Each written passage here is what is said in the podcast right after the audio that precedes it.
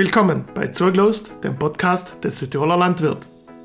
Schön, dass ihr wieder mit dabei seid bei unserer neuen Folge. Wir machen diesen Podcast für euch und wollen euch spannende Persönlichkeiten aus und rund um die Südtiroler Landwirtschaft vorstellen. Wenn ihr Feedback habt zu unseren Folgen, dann meldet euch gerne. Wie das geht, erklären wir euch in der Folgenbeschreibung. Jetzt aber schon genug. Ihr seid sicher alle gespannt, wer uns diesmal als Gast erwartet.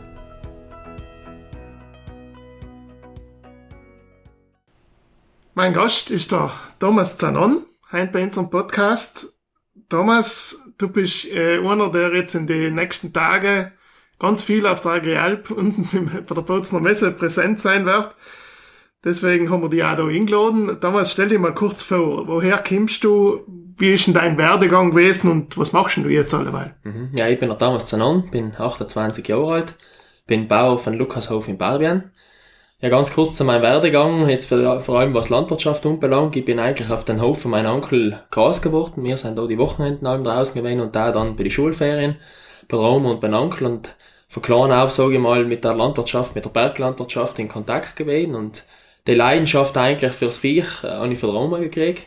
Und bei mir ist dann eigentlich relativ bald klar gewesen, dass ich gerne den Hof weitermachen würde, nicht? Und dann hat mir der Onkel das Vertrauen zum Glück geschenkt, dass ich das weitermachen darf. Und eben seit 21 bin ich jetzt der Bauer auf dem Lukas Hofmann, also ich jetzt in dem Erwerb betreibe.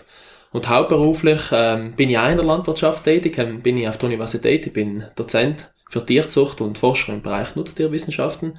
Und zum Werdegang Sam vielleicht auch ein bisschen, ich mich früher schon versucht, allem fortzubilden, weiterzubilden. Äh, vor allem was Landwirtschaft anbelangt, habe in Bachelor in Agrarwissenschaften auf der Uni Bozen gemacht bin dann nach Wien an die BOKU, habe ähm, Nutztierwissenschaften gemacht, um mich wirklich auch in diesem Bereich zu spezialisieren. Und danach bin ich in Gießen gewesen, neben Frankfurt ist es in Deutschland, wo ich dann eben das Forschungsdoktorat gemacht habe, sozusagen die Promotion. Bin dann noch zurück nach Südtirol, habe da noch die Staatsprüfung für Agronomen gemacht und eben seit 2019 bin ich eben hauptberuflich in Vollzeit auf der Universität tätig. Ja, du hast ja schon gesagt, du bist jetzt an der Uni offenbar gibt es jetzt Vorurteil, dass die, was drin in der Uni sein, drin in der Uni sitzen und mit wo es draußen im Land passiert, nicht viel zu tun haben. Jetzt du mit deiner Lebensgeschichte klingt jetzt eher danach, als war es halt bei dir nicht so. Was hast denn du so das Gefühl, wie geht denn die Uni auf die Bedürfnisse von den Leuten in unserem Land in? Und äh, wie entscheidet denn die Uni, mit welchen Themen sie sich beschäftigt? Also grundsätzlich ist es das so, dass die Uni Bozen ja in, im Vergleich zu anderen Universitäten in Italien in, oder in Deutschland da sehr, sehr klein ist und das ist ein Nachteil, sage ich mal, was Finanzierung und so weiter anbelangt, aber eigentlich ein gigantischer Vorteil, wenn es jetzt darum heißt, wirklich auch mit externen Stakeholdern zusammenzuarbeiten. Und ich kann jetzt eigentlich live im Nutztierbereich reden, weil ich sage, Obst- und Weinbau bin ich jetzt nicht dabei. Äh, eben mit meinem Chef, der Matthias Gauli, und ich, bin ist es ein, ein sehr großes Anliegen, dass wir eben eine praxisorientierte Forschung machen, was rein wissenschaftlich ein riesiges Handicap ist, weil ich sage, bei der Finanzierung von Forschungsprojekten, wo es eben die internationalen Fonds gibt, wird eigentlich in der Regel allein Grundlagenforschung finanziert und angewandte Forschung eher nicht. Aber wir haben eben das Glück gehabt in der Vergangenheit, eben mit dem Aktionsplan Berglandwirtschaft, wo die Provinz ganz stark dahinter gewesen ist, auch mit der Finanzierung, dass wir eben können die praxisorientierte Forschung machen und die für uns, für, für Südtirol zum Teil auch, sage ich mal, überlebensnotwendig ist, dass wir wirklich eben die die Grundlagen machen, die man dann bestmöglichst in der Praxis implementieren kann. Und wie gesagt, in der Vergangenheit war das der Aktionsplan. Wir hoffen, dass in Zukunft dahingehend das auch weitergeht, dass wir wirklich den Umsatz praxisorientiert weiter forcieren können. Und wie gesagt, ich kann jetzt allem von Matthias und von mir reden. Fins ist es grundsätzlich ein großes Anliegen. Wir haben eine sehr, sehr gute Zusammenarbeit, auch mit dem Bauernbund in der Vergangenheit, äh, mit den ganzen Verbänden, mit den Genossenschaften. Und wir sind auch ganz stark in Austausch mit den Bauern. Wie gesagt, ich selber bin auch Bauer und habe eben das Glück, sozusagen beide Seiten ganz gut zu kennen und ähm, durch die Gespräche, durch die Vorträge, was wir eigentlich machen, auch außerhalb von der Universität, schaffen wir es dann wirklich auch, sage ich mal, die Problemchen relativ gut wahrzunehmen und versuchen dann daraus entsprechend auch unsere Forschungsprojekte auszulegen. Wie funktioniert denn das noch? Kommt der Bauernbund und sagt, löst Uni, wir hatten da das Thema, Könnt ihr da etwas oder wie geht denn das? Genau, heil ist ein Ansatz, dass oft mal wirklich eben in der Vergangenheit so gewesen ist, dass eben von der Bauernbundseite äh, das Unliegen kämen ist, zu sagen, schaut, wir hatten da jetzt in demnächst äh, eine Situation oder ein Projekt, was wir gerne lancieren würden. Ich mache ein Beispiel für Inno Geflügel, wo wir sozusagen als, als Mitwirkende am Projekt dann innergeholt geworden sein, die Potenzialanalyse zum Beispiel zu machen. Oder dann für Seiten für die Verbände, wo es immer mal darum gegangen ist, auch vielfach einmal die Wirtschaftlichkeit darzustellen, wo wir im Rahmen des Aktionsplans Berglandwirtschaft sage ich mal, die ganze Diskussion rund um Wirtschaftlichkeit im Berggebiet, Vollkostenrechnungen, Rindfleischproduktion, einmal wirklich auch, so mal da gemäß, ein bisschen Pionierarbeit auch leisten, weil wir ja vor 2015 keine Zahlen konkrete gehabt haben, wo man wirklich dann auch äh, argumentieren kann, auch auf politischer Ebene. Und eben, das ist eine Sache. Die zweite Sache ist auch, dass wir eben durch den, dass wir auch, sage ich mal, auf wissenschaftlichen Tagungen unterwegs sind und da in Austausch sein mit anderen Instituten äh, europaweit, dass wir eben sehen, welche Herausforderungen können in Zukunft auch für uns eine Rolle spielen in der Berglandwirtschaft. Ich mache jetzt das Beispiel Klimawandel, Methanemissionen, Nachhaltigkeit, das ist eine aktuelle gigantische Diskussion und anhand für die Inputs äh, natürlicherweise machen wir dann auch proaktiv Projekte, sofern wir sie finanziert kriegen, weil ich sage mal allem das Zünglein an der Waage, man kann viel dienen, aber man muss dann auch die Finanzierung haben, dass man das noch durchführen kann und wenn wir sie kriegen, dann äh, entsprechend machen wir auch das Projekt. Es sind ja oft einmal auch emotionale Themen. Du hast jetzt gerade geredet von Klimawandel und Methanemission, wenn die Bauern hören, da denken sie so oft, was kommt mir jetzt da zu Weg? Das ist ja auch, glaube ich, ein guter, ein guter Punkt, wo es die Uni braucht für die Landwirtschaft. Absolut und man muss wirklich dazu sagen und äh, da muss ich mich ja furchtbar ärgern in den Diskussionen, wenn wirklich dann rein auf emotionaler Basis entschieden wird, zu sagen ganz plakativ, die Berglandwirtschaft ist der Klimasünder schlechthin und die Bauern sagen, äh, alle die, was sie sagen, verstehen einfach aber gar nicht. Und dass man eine Diskussion, das ist beim Wolf, sage ich mal, das ist ein, nächstes emotionales Thema, dass man da wirklich das auf einen sachlichen Kontext bringt, braucht es einfach eben konkrete Zahlen, konkrete Fakten, die eben wissenschaftlich auch untermauert sein und dann kann man argumentieren. Und wie gesagt, das ist aktuell so die, die große Herausforderung, auch wirklich zu sagen, welche Bedeutung die Berglandwirtschaft hat und dass die Berglandwirtschaft, jetzt, wenn man jetzt für Methanemissionen redet oder auch, ähm, Auswirkungen generell Treibhausgasemissionen, dass wir nicht das Problem sein, sondern eigentlich die Lösung. Mhm. Und, sage ich mal, da andere Sektoren wesentlich einen größeren Effekt haben, aber aktuell einfach der Druck massiv auf der Landwirtschaft ist. Obwohl das ja irgendwie auch im Widerspruch steht, weil ich sage, am Ende des Tages macht die Landwirtschaft im Vergleich zur Industrie, im Vergleich zu Transportwesen am Bruchteil aus. Und gleichzeitig sind wir verantwortlich für die Lebensmittelproduktion. Das heißt, wir denen uns eigentlich selber im Fuß schießen, wenn wir sagen, wir müssen jetzt, keine Ahnung, die Landwirtschaft reduzieren oder sogar noch mehr extensivieren, weil am Ende des Tages halt muss uns bewusst sein, wir brauchen Lebensmittel, die Leute brauchen etwas zu essen und dann müssen wir schauen, wie können wir die bestehenden Systeme vielleicht so verändern, dass sie im Hinblick auf Nachhaltigkeit ein bisschen besser werden, beziehungsweise auch zu sagen, das ist nicht das primäre Problem. Es sind andere Sektoren, wo vielleicht die Stellschraube ein bisschen größer ist. Kommen wir zurück zu dir. Ich habe ein bisschen deinen Lebenslauf umgeschaut. Du hast jetzt, du bist jetzt an der Uni, du hast aber auch sonst Erfahrungen bei anderen Einrichtungen, zum Beispiel habe ich gesehen, hast du mal mit der Leinburg zu tun gehabt, du hast mal mit dem Brink zu tun gehabt. Es gibt diverse Einrichtungen in Südtirol, wo es auch eben auch auf wissenschaftlicher Ebene mit, äh, mit der Landwirtschaft beschäftigen. Wir kommen die vier, wir sind in die Einrichtungen vernetzt. Das versteht man von außen oft einmal nicht oder so. Also grundsätzlich ist ähm, der Austausch und die Zusammenarbeit ähm, sehr, sehr gut. Ich kann allem live unserer Seite da reden.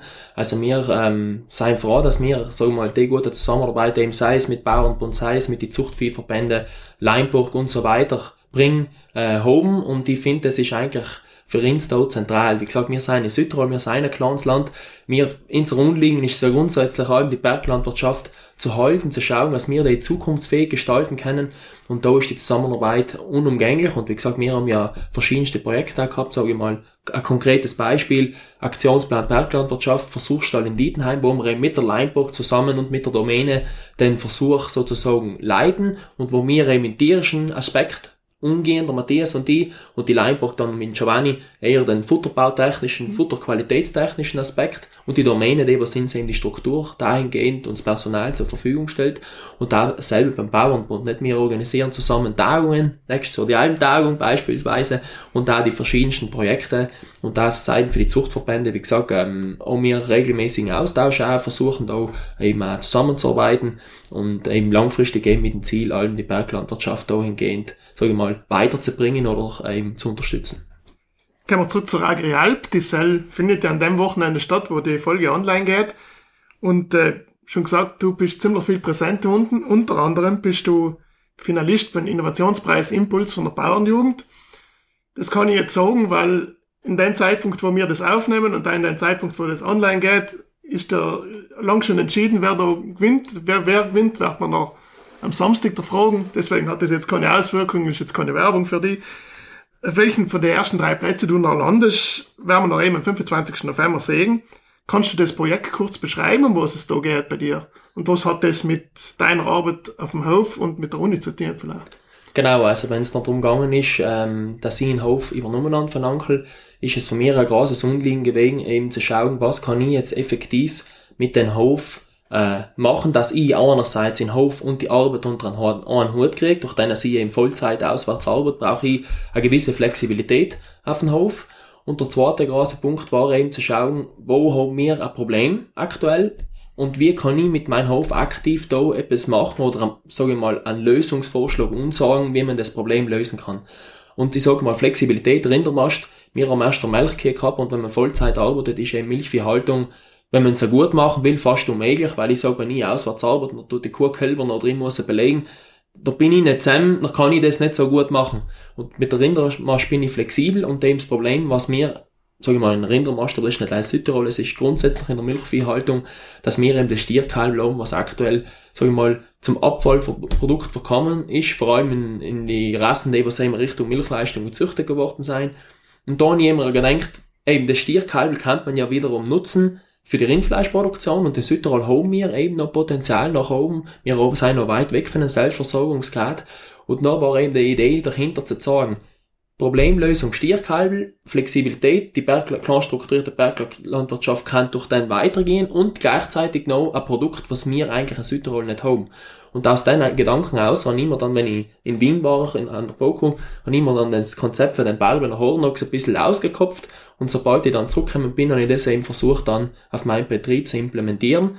Und äh, habe jetzt seit mehreren Jahren äh, das verfolgt mache Direktvermarktung und seit zwei Jahren habe ich auch das Glück, ähm, mit einem äh, Restaurant zusammenzuarbeiten, also mit dem Gasthaus, mit Rösselwirt in Barbian, wo ich auch eigentlich gewählt habe, zu sagen einmal, dass eine Zusammenarbeit möglich ist. Es braucht beide Seiten, es braucht einen Bauer, der was so mal herwärts geht, weil es ist für beide Seiten ein Mehraufwand. Es ist nicht so, dass ich so Gito produzieren und danach soll der Gastwirt kommen und mir ein gutes Geld geben und danach ist die Geschichte am Ende, sondern ich muss sehr, sehr viel auch an Input leisten, sage ich mal, immer, sage ich mal, das Gefühl geben, äh, die Bereitschaft sagen, dass zum Beispiel auch die, die Gäste dann bei mir auf den Hof kommen können, Tag drauf der Stalltier zum Beispiel.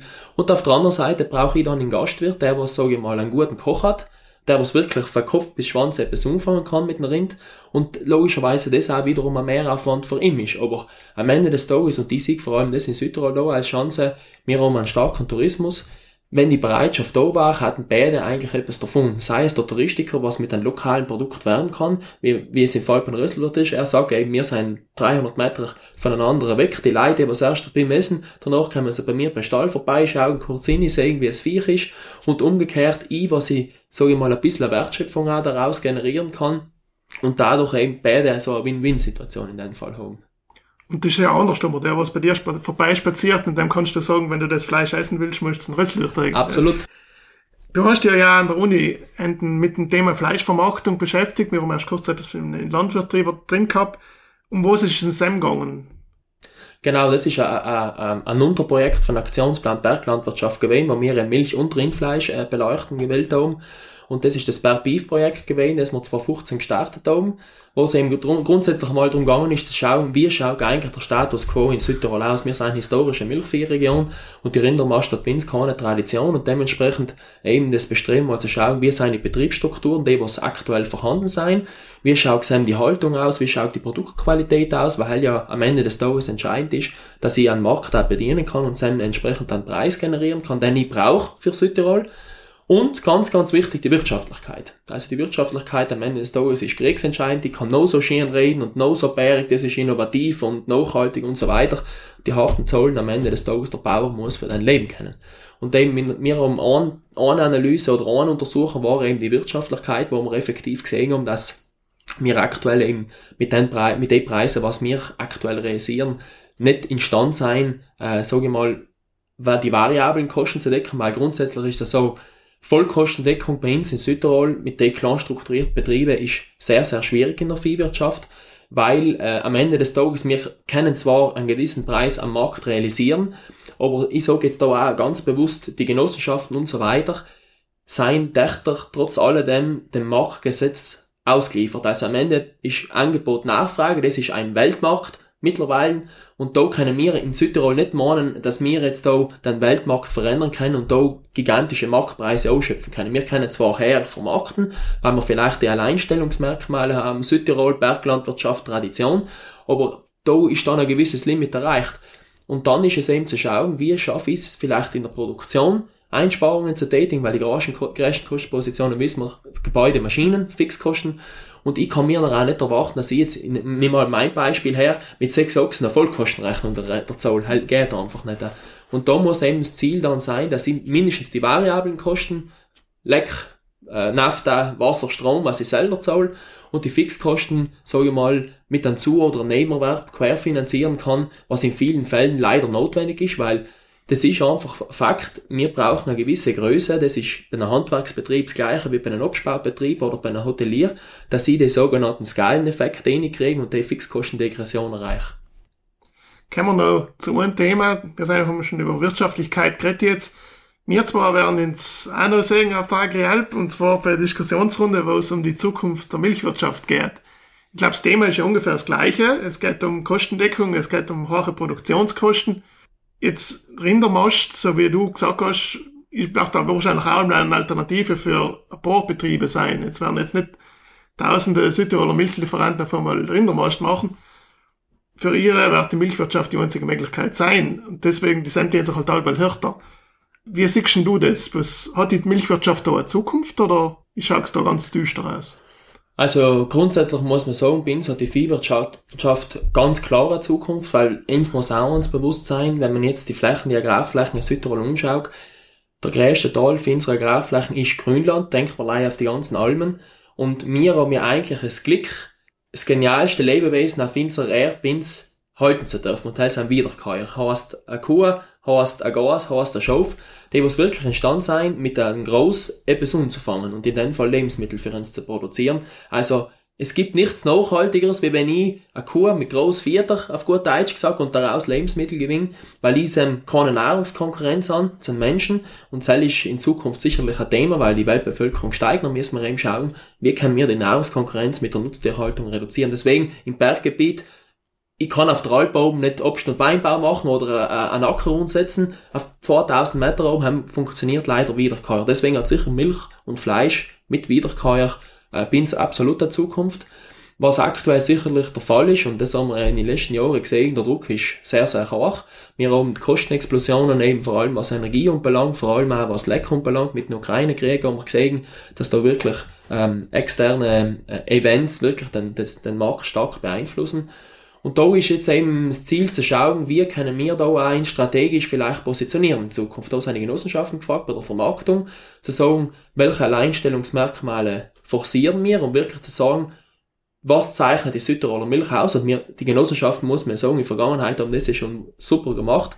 Durch den, dass wir einen sehr hohen Veredelungsgrad haben. Wir, Frischmilch wird ja fast nicht vermarktet. Wir haben ja fast ein Joghurt, Käse, und sonst Veredelungsprodukte, wo man schon von dem her eine Wertschöpfung generieren kann. Aber es wird sicherlich in Zukunft auch äh, weiter Bedarf sein, dass man innovativ ist, dass man eben wirklich schaut, was kann ich machen, dass ich am Markt möglichst hohe Preise realisiere. Aber gleich wie davor gesagt habe, der Markt gibt in Galling, sage ich mal, an der Grenze. Man, es kann oft da, sage ich mal, es geht oft noch nicht mehr. Und dann muss man schauen, wie kann ich die Produktion optimieren. Im Berggebiet wissen wir beide, dass es schwierig ist, weil einen gewissen Maschinenpark brauche ich, die Erntespitzen sind eng. Wenn drei Tage schön Wetter ist, dann brauche ich niedere Mulli zu arbeiten und äh, kann ich noch nicht Maschinen, äh, Tausch, Maschinen ringmäßig da äh, entgegenwirken oder nur in gewissen Fällen. Und dann ist eben aus meiner Sicht ein Ansatz zu schauen, vielleicht übersektorial die Zusammenarbeit stärker zu machen. Sprich, wir haben ja ganz starken Tourismus, der Tourismus der, was eigentlich auch für, von der Berglandwirtschaft profitiert, durch den, dass wir ja über Jahrhunderte die Kulturlandschaft gepflegt haben.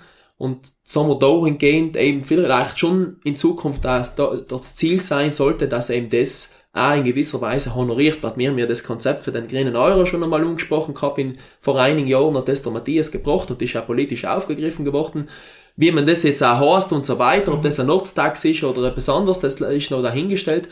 Aber in der Richtung wird sicherlich in Zukunft noch die Notwendigkeit sein, dass man da eben schaut, wie kann ich irgendwie übersektorielle Finanzierung organisieren in Form von einer Subvention und so weiter, dass da die Wertschöpfung oder sage ich mal, die, die, der Preis optimiert wird, dass am Ende des Tages die Milchwirtschaft auch noch eine Zukunft hat. Gut, Thomas, wir waren schon am Ende von unserem Gespräch. Es war sehr interessant und die lot alle hin, die was das noch rechtzeitig hören, auf die Agrel zu kommen. Es wird wahrscheinlich in Thomas sein irgendwann mal sehen, weil er ist, glaube ich, altmunden mehr oder weniger. Wir sehen uns auf der Agrel, Thomas, und ich wünsche Ihnen allen noch einen schönen Tag. Dankeschön. Morgen erscheint wieder eine neue Ausgabe des Südtiroler Landwirt. Unser Landesobmann Leo Tiefenthaler erklärt in der Titelgeschichte diesmal, warum es wichtig ist, dass die Ortsbauernräte und alle anderen Gremien des Bauernbundes gut besetzt sind. In den kommenden Wochen geht es ja darum, diese Gremien neu zu wählen. Auch mit dabei ist unser heutiger Podcast-Gast Thomas Zanon. Wir waren zudem bei einer neuen Sprüherwaschanlage in Kurtatsch zu Gast. Und wir werden nachlesen können, was die letzte Innovationsreise des Südtiroler Bauernbundes gebracht hat. Ich freue mich schon auf euer Feedback und ich freue mich auch, wenn ihr in zwei Wochen wieder dabei seid bei Zurglost, dem Podcast des Südtiroler Landwirt.